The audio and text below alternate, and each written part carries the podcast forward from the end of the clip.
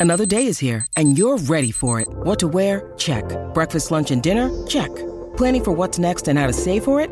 That's where Bank of America can help. For your financial to dos, Bank of America has experts ready to help get you closer to your goals. Get started at one of our local financial centers or 24-7 in our mobile banking app. Find a location near you at bankofamerica.com slash talk to us. What would you like the power to do? Mobile banking requires downloading the app and is only available for select devices. Message and data rates may apply. Bank of America and a member FDIC. This episode is brought to you by La Quinta by Wyndham. Your work can take you all over the place, like Texas. You've never been, but it's going to be great because you're staying at La Quinta by Wyndham. Their free bright side breakfast will give you energy for the day ahead. And after, you can unwind using their free high speed Wi Fi. Tonight, La Quinta. Tomorrow, you shine. Book your stay today at lq.com.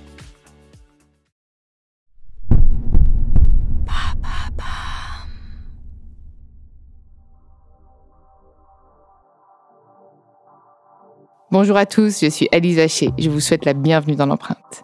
Nous allons essayer de comprendre ensemble comment les marques d'aujourd'hui s'engagent tout non pour notre planète.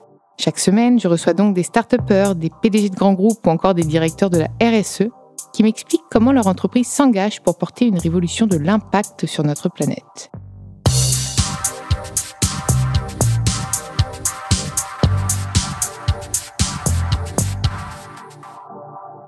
Dans ce nouvel épisode de l'empreinte, j'ai le plaisir de recevoir Karen Lemasson, la directrice RSE et Open Innovation des laboratoires Expansience, le premier laboratoire pharmaceutique et dermocosmétique au monde à avoir reçu la certification Bicorp en 2018. Bah ça, si c'est pas euh, une belle action du laboratoire, enfin, je suis hyper, je suis hyper contente de te recevoir dans l'empreinte, Karen, et tu vas d'ailleurs me dire plus, aller au-delà de cette certification Bicorp, m'expliquer les engagements euh, des laboratoires. Bonjour Alice, merci. Je suis ravie aussi d'être euh, à tes côtés aujourd'hui. Alors, sur les engagements du laboratoire, déjà peut-être dire qui est ce, laboratoire euh, brièvement. C'est un laboratoire indépendant à taille euh, humaine. Hein. On est 1000 collaborateurs dans le monde. C'est un laboratoire familial avec une entité, une usine en Eure-et-Loire. Donc c'est français. Hein c'est une entreprise française, comme je disais, indépendante, et qui a trois métiers. Un premier métier sur la pharmacie, donc autour de l'arthrose, des gens qui souffrent euh, d'arthrose et de problèmes de peau. Et les deux autres métiers, c'est autour de la cosmétique. Donc, soit avec des actifs cosmétiques que l'on fait nous-mêmes, naturels, que l'on utilise pour nos produits cosmétiques, principalement la marque Mustela, qui s'adresse aux enfants et aux parents. Et pourquoi avoir été certifié Bicorp avant, avant tout le monde? Parce que 2018, c'est quand même euh, le premier laboratoire à avoir été euh, pourquoi, pourquoi avoir euh, cherché en fait cette certification? Alors c'est c'est pas une longue histoire, mais c'est un, chemin en fait. On a eu, on a lancé une démarche de RSE euh, en 2004, donc après Là, c'est quand même précurseur. C'est oui, parce que l'accélération, euh, c'est assez, assez visionnaire, en effet. Absolument. Donc, petit à petit, on a pris des engagements phares avec un parti pris dès le départ c'était d'embarquer toute l'entreprise, pas de travailler uniquement nos packaging ou nos achats responsables. Puis en 2004, c'était pas les mêmes enjeux, vous n'aviez pas conscience de tout, il n'y avait pas encore le calcul de l'empreinte carbone précis, il n'y avait pas encore tout ça. Oui, oui, mais, déjà quand même, il y avait le, en fait, il y avait le Global Compact qui arrivait en France, avec Jacques Chirac qui avait fait un appel aux entreprises françaises pour s'engager dans cette démarche, c'est l'origine aussi, et donc notre président Jean-Paul Berthomé a, souhaité engager l'entreprise en signant le Global Compact. C'était le premier acte. Après, on a regardé nos enjeux euh, matériels, mais globaux. On n'a pas dit on va travailler que un, volet, comme je, le précisais. Et petit à petit, en fait, on a intégré la RSE non pas à côté, des activités business ou de la politique RH ou des, activités industrielles, on l'a intégré au cœur du réacteur de l'entreprise. Donc ça se fait pas. C'est diffusé en, fait. Voilà, c'est de dire je ne pense pas aimer produits d'une manière et puis à côté j'essaie de faire moins euh, moins mal à l'environnement, etc. C'est comment petit à petit je l'intègre dans, dans la stratégie de ma marque, de mes marques et c'est la meilleure manière finalement de se transformer. Et comment tu l'as fait? Comment vous, vous avez Donc fait ça, ça s'est fait en plusieurs étapes. Et pour répondre à la question sur Bicorp, c'est que Bicorp, arrivait en 2018.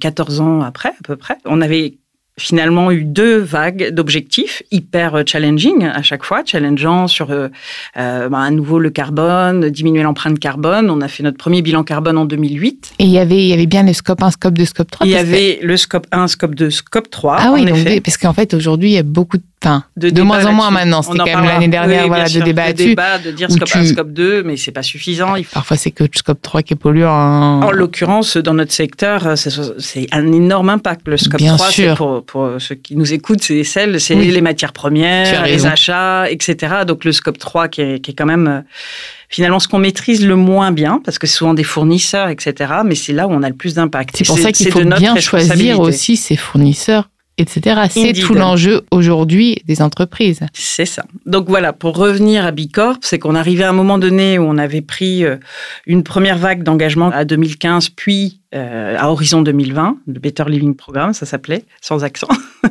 Et on arrivait à un moment où on avait progressé sur nos produits Mustela, on avait travaillé nos packaging, vraiment l'éco-conception, mais pas que les emballages, c'est-à-dire du laton, du berceau pardon à la tombe des produits. Il n'y avait plus de plastique ou il y en avait quand ah, même? bah, Plastique, on en a encore, on en a encore, mais on avait diminué, on avait fait faire une cure de régime à nos flacons, on a intégré du recyclé quand on pouvait. Dès 2007, on a retiré toutes nos notices. Mais tu avais moins d'innovation, tu avais moins de plastique recyclé aussi, parce que la source est, difficile à trouver, mais dès 2010 hein, ou 11, je veux pas dire d'annerie, on a intégré dans nos tubes, parce qu'à l'époque, il n'y avait même pas de recyclage de cette filière-là, du recyclé. Oui, c'est ça. C'est qu'en fait, finalement, vous êtes dépendant de l'innovation. Et donc, même si vous vouliez faire du mieux que vous pouviez, il n'y avait pas l'innovation qui était encore là. Avec... Il y avait un gisement de recyclé, si, si, on, mais petit à petit. Mais c'est un vrai sujet que tu pointes. Donc là, on peut ouvrir plein de sujets. mais De, de, de, sourcing de recyclé, c'est un vrai enjeu aussi aujourd'hui. Parce que plus on en demande, plus il faut de la matière, etc. Donc c'est un vrai, vrai sujet, en effet. Il y a des pénuries de, de, de plastique recyclé des pénuries, non, mais c'est volatile. Mais oui, mais justement, d'où, par exemple, si on prend l'exemple de la France, ces nouveaux règles de tri, pour pouvoir trouver des filières autres que les, les bouteilles. Historiquement, on, on, recyclait les bouteilles, oui, les flacons, pas les tubes, pas les barquettes, pas les yaourts, etc. et aujourd'hui, on, on, souhaite en France récolter plus de matière pour trouver des filières et les rendre bah, viables et que ce soit recyclé in fine. D'accord hmm. Donc, on s'est fait certifier Bicorp parce que ça correspondait vraiment à cette étape de maturité de dire on va pas être que un bon élève de la RSE, mais on va en faire une vraie, un vrai élément de transformation où on va créer de la valeur pour nos fournisseurs, pour nos salariés euh, et puis pour nos consommateurs, j'espère. Euh, et, et, société à mission ou pas, justement, Alors, dans Très bonne question. 2018, euh, Bicorp. 2021, tout récemment, nous sommes devenus une société à mission hmm. parce que c'était tout logique, à fait logique. Pour moi, c'est logique quand c'est comme ça, quand c'est dans l'ADN. spécifier notre utilité. Donc nous, évidemment, on est autour de la santé et du bien-être euh, bah, des personnes plus âgées avec l'arthrose, des femmes enceintes, des bébés, des parents, des papas, des mamans, enfin, de la famille. Donc, on a des, tous les âges sympathiques de la vie, toute la mmh. vie, en fait, toutes les générations, et on se dit, euh, bah, si on veut aider les individus à façonner leur bien-être et que ce soit pas un claim mmh. creux, euh, bah, c'est en l'ancrant dans des actions très concrètes. Et comment on peut s'occuper de la santé des, des, individus et des gens et de leur bien-être si on ne prend pas en compte la planète? Parce que tout est lié. Je suis entièrement d'accord. Tout est super lié. exactement et on l'a et on l'a très compris pendant le Covid. Je pense qu'il y a une accélération de se dire euh, mm. quelqu'un qui fait des médicaments ou même des produits autour du bien-être et de la santé, c'est pas parce qu'on soigne les gens qu'on soigne les gens. Enfin, c'est-à-dire qu'il faut qu'on prenne l'homme dans un tout. Il fait, et qu'on le reconnecte. Si on pollue la, planète et qu'on l'empoisonne d'un côté, après on lui met du placebo pour le soigner, c'est un peu dommage. C'est exactement ça. À la source, il faut d'abord traiter le problème à la source et mm. ensuite on met des pansements. Ça, je suis entièrement d'accord, parce qu'on continuera à avoir des bobos et, euh, et puis d'arthrose aussi. je, je, suis entièrement d'accord. En fait, l'amour de l'humain, c'est l'amour de la planète. Et ça, je pense que finalement, le laboratoire l'ont compris dès le début. Et comment vous vous, parvenez à communiquer auprès euh, de vos clients et pas que, peut-être de vos prospects, de vos futurs, sur ces engagements-là, parce que c'est hyper compliqué, de, de, de montrer qu'on est clean, sachant qu'en plus il y a beaucoup de méfiance aujourd'hui, il y a beaucoup de greenwashing encore, même si on a beau dire que c'est c'est révolu. Non, non, c'est pas révolu. Moi, j'en vois encore du greenwashing. Comment est-ce qu'on fait aujourd'hui quand on est une entreprise qui en plus vend des médicaments et s'engage en matière de RSE Comment est-ce que tu fais pour expliquer, simplement expliquer mmh. que on fait du mieux qu'on peut, notre produit est durable, noble, recyclable, enfin tout ce que tu veux en fonction de ce que tu as mis dedans. Comment tu fais? Alors déjà, tu fais que tu as un socle, une colonne vertébrale, c'est-à-dire une ambition. Quand on se disait de devenir une société à mission, c'est se donner une mission. Et elle ne va pas changer tous les deux jours. Donc c'est de se dire, nous, c'est à ça qu'on sert, entre guillemets. Nous, nous tous dans l'entreprise. Et donc, c'est de se donner des, éléments de, progrès et des preuves tangibles. Alors la question, elle est comment je le communique? C'est ça. comment, est-ce que même société à mission, moi je connais bien le jargon parce que je suis dans le, dans le milieu, on va dire, je suis dans le milieu.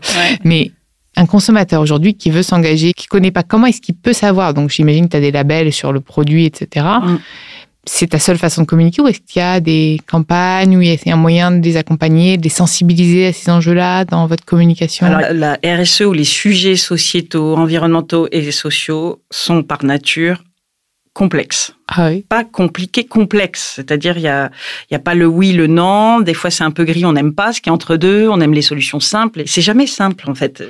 Euh, donc, je dis ça parce que ça, ça, peut être très bavard. Pour expliquer vraiment une démarche, pour rentrer dans des preuves, c'est très bavard.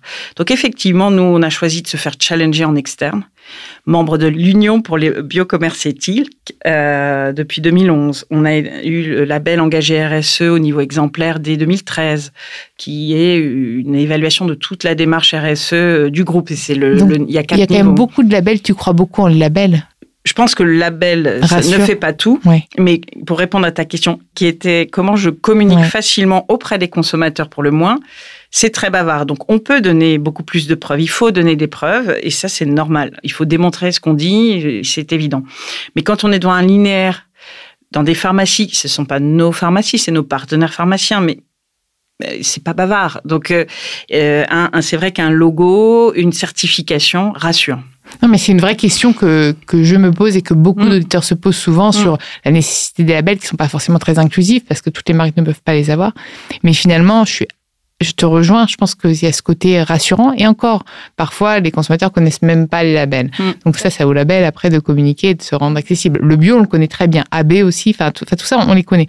Mais en fait, le problème, c'est que trop de labels aussi tuent les labels parfois. On, on, voit plein de trucs et on se dit, bah oui, mais je sais plus ce que ça veut dire. Finalement, il faut peut-être aussi recréer une, un vrai amour pour la marque. Je pense qu'il y a des certifications et des labels d'entreprises qui rassurent pour se dire oui, ma marque, elle peut être très sympa, puis on peut avoir une horrible entreprise derrière. Et à l'inverse aussi. Donc, c'est déjà une colonne vertébrale de se dire, bah, cette entreprise-là, elle, elle est société à mission, donc elle va être auditée avec un comité de mission. Elle est évaluée Bicorp, Ecovadis aussi. Là, on vient de, le refaire pour nos clients B2B notamment. Donc là, on est content. On a aussi eu le, niveau platine, qui est le, niveau, euh, le dernier niveau, enfin le dernier, je sais pas, 1% des entreprises ont. Mais au-delà de ça, c'est super. C'est une reconnaissance pour le travail de toutes les personnes de l'entreprise qui le font.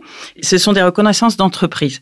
Et après, comme tu le dis, il y a des labels qui mettent en avant ce que font les marques. Alors Bicorp regarde très précisément ce que font les marques aussi. Donc il y a la pratique de l'entreprise, mais aussi très concrètement qu'est-ce que font euh, les différentes marques d'entreprise. Donc euh, oui, oui, oui, il y a différents labels. Des fois on s'y retrouve pas, des fois le consommateur euh, mm. peut être perdu. Et ça je le comprends. Et ça ne remplace pas, je suis complètement d'accord, une communication au plus proche, de manière très sincère, avec ses consommateurs ou consommateurs. Une pour mieux les comprendre nous, on s'adresse à des aussi plutôt avec Mustela par exemple à des jeunes générations. Donc c'est aussi comprendre ce qui se passe, les comprendre, comprendre aussi qu'ils ont envie de, bah, ils ont besoin de produits d'hygiène. C'est plutôt des produits d'hygiène ou des problèmes de peau, nos, nos, produits hein, de soins et d'hygiène. Euh, mais ils n'ont pas envie euh, que ce soit dépend de la planète et ils n'ont pas envie d'avoir honte quand ils jettent un produit ou quand ils l'achètent. Ils veulent, le packaging, il y a ce besoin de naturalité. J'imagine que dans vos produits, vous, ça, ça vous avez un gros travail. On a tous maintenant, même moi. Enfin, avant je le faisais pour la planète, maintenant je le fais pour ma santé. C'est ce qu'on appelle l'égologie. Et voilà.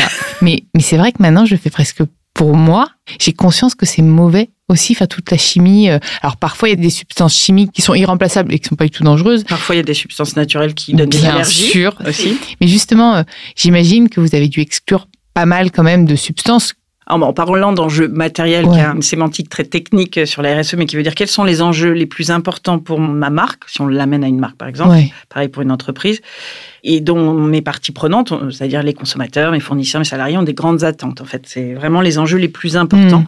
Le numéro un, quand on s'adresse à des familles, des bébés, c'est ce qu'il y a dans nos produits. Et d'ailleurs, sur ça, on a fait un travail. Euh, en 10 ans, je crois qu'on a, on a amélioré la naturalité de nos produits de, de 12 points. Je crois qu'on est à peu près. 12 points, c'est quoi comme équivalence On est à 96% d'ingrédients d'origine ah naturelle en moyenne pour les produits euh, Mustela. Euh, donc, ça veut dire qu'on a, on a eu ces dix dernières années un travail euh, sur les formules avec une exigence, ça c'est la colonne vertébrale. La, colonne vertébrale, c'est la qualité, l'innocuité. Vraiment tout ce qui est santé environnementale, perturbateur endocrinien, une vraie attention là-dessus parce que c'est l'enjeu numéro un, évidemment. Et c'est bio aussi? Alors, on a pas tout, pas tout n'est pas bio, mais on a lancé euh, euh, les essentiels d'une gamme bio, euh, vegan, il y a deux, trois ans. on vient de lancer un baume multifonction. Ça, c'est important aussi, pas pousser à la surconsommation. Multifonction. Nos, tous les produits qui sont sortis sont bio sur les produits maternels oui, j'imagine que les nouveaux, les nouveaux produits sont quand même très bio, etc. Oui, oui, oui. Mais et euh, bio et euh, après euh, faire attention au sourcing parce que enfin je dis pas que quand on est bio on fait pas attention au sourcing mais de tout ce qu'on met dans nos produits à l'innocuité enjeu numéro un pour l'homme enfin les enfants les femmes mais aussi pour l'environnement c'est-à-dire travailler sur la biodégradabilité des formules c'est très important parce que quand on se lave, bon, en France, on a un système de station d'épuration, mais il y a des pays où c'est pas le cas. Donc, il, vraiment un, un, travail sur les formules euh, sur le packaging. C'est ce que je disais quand je parlais d'éco-conception, mm. d'éco-socio-conception, c'est tout au long de la vie du produit. L'usine, l'économie circulaire, le transport. Alors l'économie circulaire, c'est plus euh, Pour comment, le. Euh, ouais, comment je vais euh, faire en sorte de voilà de, de raccourcir, d'avoir de l'éco-conception, mais même au plus proche d'où je, je, produis ou je consomme. Là, on a un exemple récent en France, dans 22 pharmacies, on a lancé le vrac, enfin la recharge, donc avec une bouteille en, en, verre qui s'appelle J'adore. Mais on est allé en mode open innovation là par petites touches, en disant, on l'a lancé en plein Covid. Donc au début, on avait lancé le gel lavant bio le fameux, et euh, du gel hydro, qu'on ne savait pas du tout faire, mais en urgence, c'était la préoccupation des parents et des, personnes. Mais au-delà de ça, donc on l'a sorti pendant le Covid, donc c'était il y a deux ans, euh, dans deux pharmacies. Euh, pourquoi on y va par petites touches, c'est pour s'améliorer et pour apprendre bah, et pour pas faire des fausses bonnes idées. Exactement. Parce que si le consommateur ne ramène pas son flacon en verre de surcroît, pire. Alors autant le prendre en plastique recyclé. Ah, pire que tout. Mais bien sûr, en fait, on se rend pas compte de l'impact du verre. Les gens ont tendance à l'oublier, mais c'est. Alors, il est meilleur que l'aluminium, mais alors. Pour faire les choses sérieusement, il y a deux volets. C'est de comprendre si les gens allaient jouer le jeu, mais c'est un nouveau geste qu'il faut installer. Il faut être aussi un peu patient. Deuxièmement, c'était de se dire, hors de question qu'on pousse des fausses bonnes idées on va se le dire ici. Mmh. Et donc, on a travaillé avec l'ADEME pour mesurer euh, au bout de combien de fois l'impact était euh, en analyse de cycle de vie, donc pas que sur euh, les gaz à effet de serre, mais sur tout autre impact environnementaux.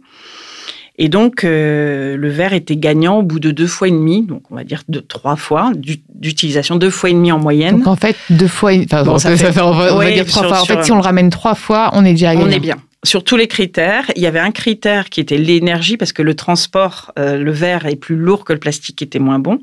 Et donc au début, on a commencé comme ça, on a dit, bah, par précaution, nous, on lavera les flacons. D'accord? C'était consigné, mais on les lavera nous-mêmes quand les gens rapporteront le flacon. Oui, puisqu'il y a aussi l'eau, du coup de lavage, il y a tout ce truc-là. Hein, Exactement, mais ça, ça fait partie de l'analyse de cycle de vie. Justement, on regarde tout. Et donc, euh, on s'est dit, bah, là, sur, le, sur les 22 qu'on lançait, euh, euh, on va permettre aux consommateurs de le laver à domicile. Pour revenir au, à l'expérimentation, pour montrer comment on peut cranter, euh, faire des petits pas, euh, pour faire différemment. C'était de se dire, bon, bah voilà, je, je travaille sur mes emballages, je fais un peu mieux, et puis un jour, il faut faire différemment. On peut pas toujours faire mieux parce qu'après, euh, il faut être un peu en rupture dans l'usage, etc. C'est ce qu'on essaie de faire avec cette expérience revient, où on vient recharger son produit, euh, et même peut-être pour pas le gaspiller, le faire rien que d'ajouter entre guillemets une contrainte. Est-ce que le fait justement de devoir aller le recharger, ça permettrait aussi de te dire bon attends, je vais faire gaffe avant d'aller le recharger. Je sais pas, hein, c'est des questions. Ça je sais pas. Tu penses ça, pas je peux pas. Je, je, on va, on va faire un sondage, on une étude. Est-ce que ça Moi je fais un appel. Hein, des personnes ah qui ont testé, je veux bien qu'elles qu'elles qu nous fassent des, des, retours. Mais le problème hein. c'est que ceux qui vont essayer, c'est des personnes qui sont entre guillemets déjà convaincues. C'est enfin c'est un peu dommage parce que c'est de tout en l'homme, de tout en l'homme et la femme, dirais-je. Euh, il y a toujours eu les les les 10% de personnes qui, qui basculent un modèle et, après nous on suit, mais qui, qui, sont les précurseurs et ça annonce le monde de demain. Et ça, mais il faut rendre ça tendance, il faut rendre ça sexy d'aller faire recharger ces trucs et tout. En fait, c'est tout l'enjeu. Aujourd'hui, il faut que tous les influenceurs aillent faire des recharges et aillent euh, mieux consommer, arrêtent de surconsommer, etc. Et, et je pense qu'on aura tout gagné, on rendra ça cool en fait. En fait, il faut rendre l'écologie cool. Cool, euh, cool, accessible, euh, facile. Je pense que après c'est un autre débat, mais que, que, j'y suis sensible, c'est les, nouvelles, euh, les nouveaux récits en fait collectifs. C'est pas du storytelling qui m'importe très, peu. C'est vraiment de quelle histoire on raconte à nos enfants. On parle, nous, nous touche puisqu'on est autour de la parentalité, le bien-être des parents, mais il y a une génération d'anxieux, d'adolescents qui, qui, qui, voient bien. On a 10 ans, 10 ans, c'est rien pour inverser la, la tendance au niveau du réchauffement climatique et expansion justement dans les prochaines euh, dans les prochaines euh, actions qu'ils vont mettre en place, ce sera quoi sur les 10 ans? Alors il y a deux choses pour faire le lien avec l'expérimentation euh, sur le sur le vrac, qui reste une expérimentation. À côté de ça, il y a c'est pas 100% de notre offre mmh. aujourd'hui. Donc pour y arriver, je pense qu'une des convictions qu'on a, c'est qu'on ne va pas y arriver tout seul. Et nos concurrents, c'est pas les autres acteurs de la cosmétique. nos concurrents, c'est le réchauffement climatique, en fait. Quand il n'y aura plus rien, on va pas se battre entre concurrents.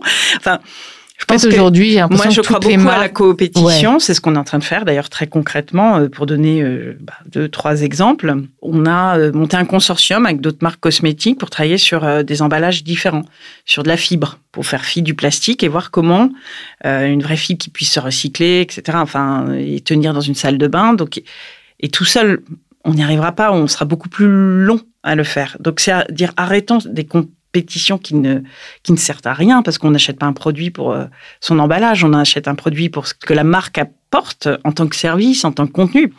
Donc c'est vraiment le rapport à la marque qui change, les rapports aux marques qui changent. Euh, euh, donc euh, à la fois sur ce qu'on offre aux consommateurs, mais aussi sur l'expérience, sur voilà, c'est tout un rapport nouveau qui se réinvente et ça, ça, peut être quelque chose d'extraordinaire aussi pour des marques. Enfin, il y a tout à créer, je pense. Et donc on s'associe sur les emballages, on s'associe nous avec d'autres big corp dans le monde. Ça s'appelle la B Beauty Coalition, donc d'autres big corp qui travaillent sur la cosmétique pour dire et si on se parlait tous pour essayer d'accélérer des sujets sur la logistique. On parlait du carbone. Euh, nous, on a, avec d'autres Bicorp, lors de la COP25, pris un engagement de contribuer à la neutralité carbone à horizon 2030. Alors, je dis contribuer parce qu'être neutre carbone, ça c'est un jargon marketing. Et c'est du greenwashing. L'ADEME l'a dit, maintenant il faut arrêter de parler On est d'accord. Et euh, bien sur les trois scopes, etc. En surtout réduisant et pas en compensant. On peut compenser via des projets de mmh. séquestration intéressants. On arrête de mettre des pansements mais on, active une, une, vraie réduction alignée sur la science euh, pour atteindre, pour contribuer, faire sa part sur la neutralité carbone. Et à horizon, euh, pour notre part, pour les Actifs, 2030. Et ça, on l'a pris, cet engagement avec d'autres Bicorp. Et donc, dans la B-Beauty Coalition, on, va, on a des groupes qui vont travailler sur ces thématiques logistique, ingrédients, packaging et de se dire qu'est-ce qu'on peut faire tous ensemble en fait. Ça paraissait improbable que des gens travaillent ensemble comme ça euh, il y a quelques années et c'est en train de bouger, je le sens ce Je trouve ça génial. En fait, il n'y a pas du tout de concurrence dans la transition écologique. Dans la transition écologique, on est tous en bas dans le même bateau. Mm. Et donc, faut qu'on se serre les coudes, en fait. On l'a vu pendant le Covid. bien hein, sûr. Que il y avait des labos qui travaillaient ensemble, des gens qui travaillaient ensemble et différemment, parce que finalement, l'ennemi, alors, c'est pas du ça fait, j'emploie des mots bizarres aujourd'hui, mais euh, parce que l'ennemi, ça n'a jamais été des ennemis, mais les concurrents, mm. on ne regarde pas au bon endroit, en fait. Et, euh, et tous ensemble, je pense qu'on peut réussir à transformer un secteur. Typiquement, les, je reviens à l'expérimentation du, du vrac, de la recharge en boutique. Tout seul, c'est bien. Moi, j'aimerais bien demain, et je suis, il y a d'autres acteurs intéressés, qu'on y aille à plusieurs pour offrir une vraie euh, offre de vrac en pharmacie d'avoir un vrai linéaire visible, facile pour le consommateur, euh, et parce que les habitudes doivent changer. Donc, euh, si on mmh. veut que ça prenne, il faut que ce soit l'offre qui change. Et nous, humblement, on essaie de pousser, de faire notre part euh, dans ce sens-là. Donc, euh, est-ce que ce sera assez rapide? Ça, c'est une autre question. C'est à vous de jouer. Hein. Bon, c'est passionnant. J'aurais aimé te parler encore pendant des heures, mais je crois que le temps nous est, nous est compté. J'étais ravie de t'accueillir dans l'empreinte et merci pour tous ces engagements. Merci de nous redonner espoir aussi. Merci, à, merci, merci pour l'invitation. Merci à vous d'avoir écouté cet épisode. Vous pouvez retrouver tous les épisodes sur toutes les plateformes de podcast ainsi que chaque semaine sur thegood.fr. N'hésitez pas à liker, partager et commenter le podcast. À très vite.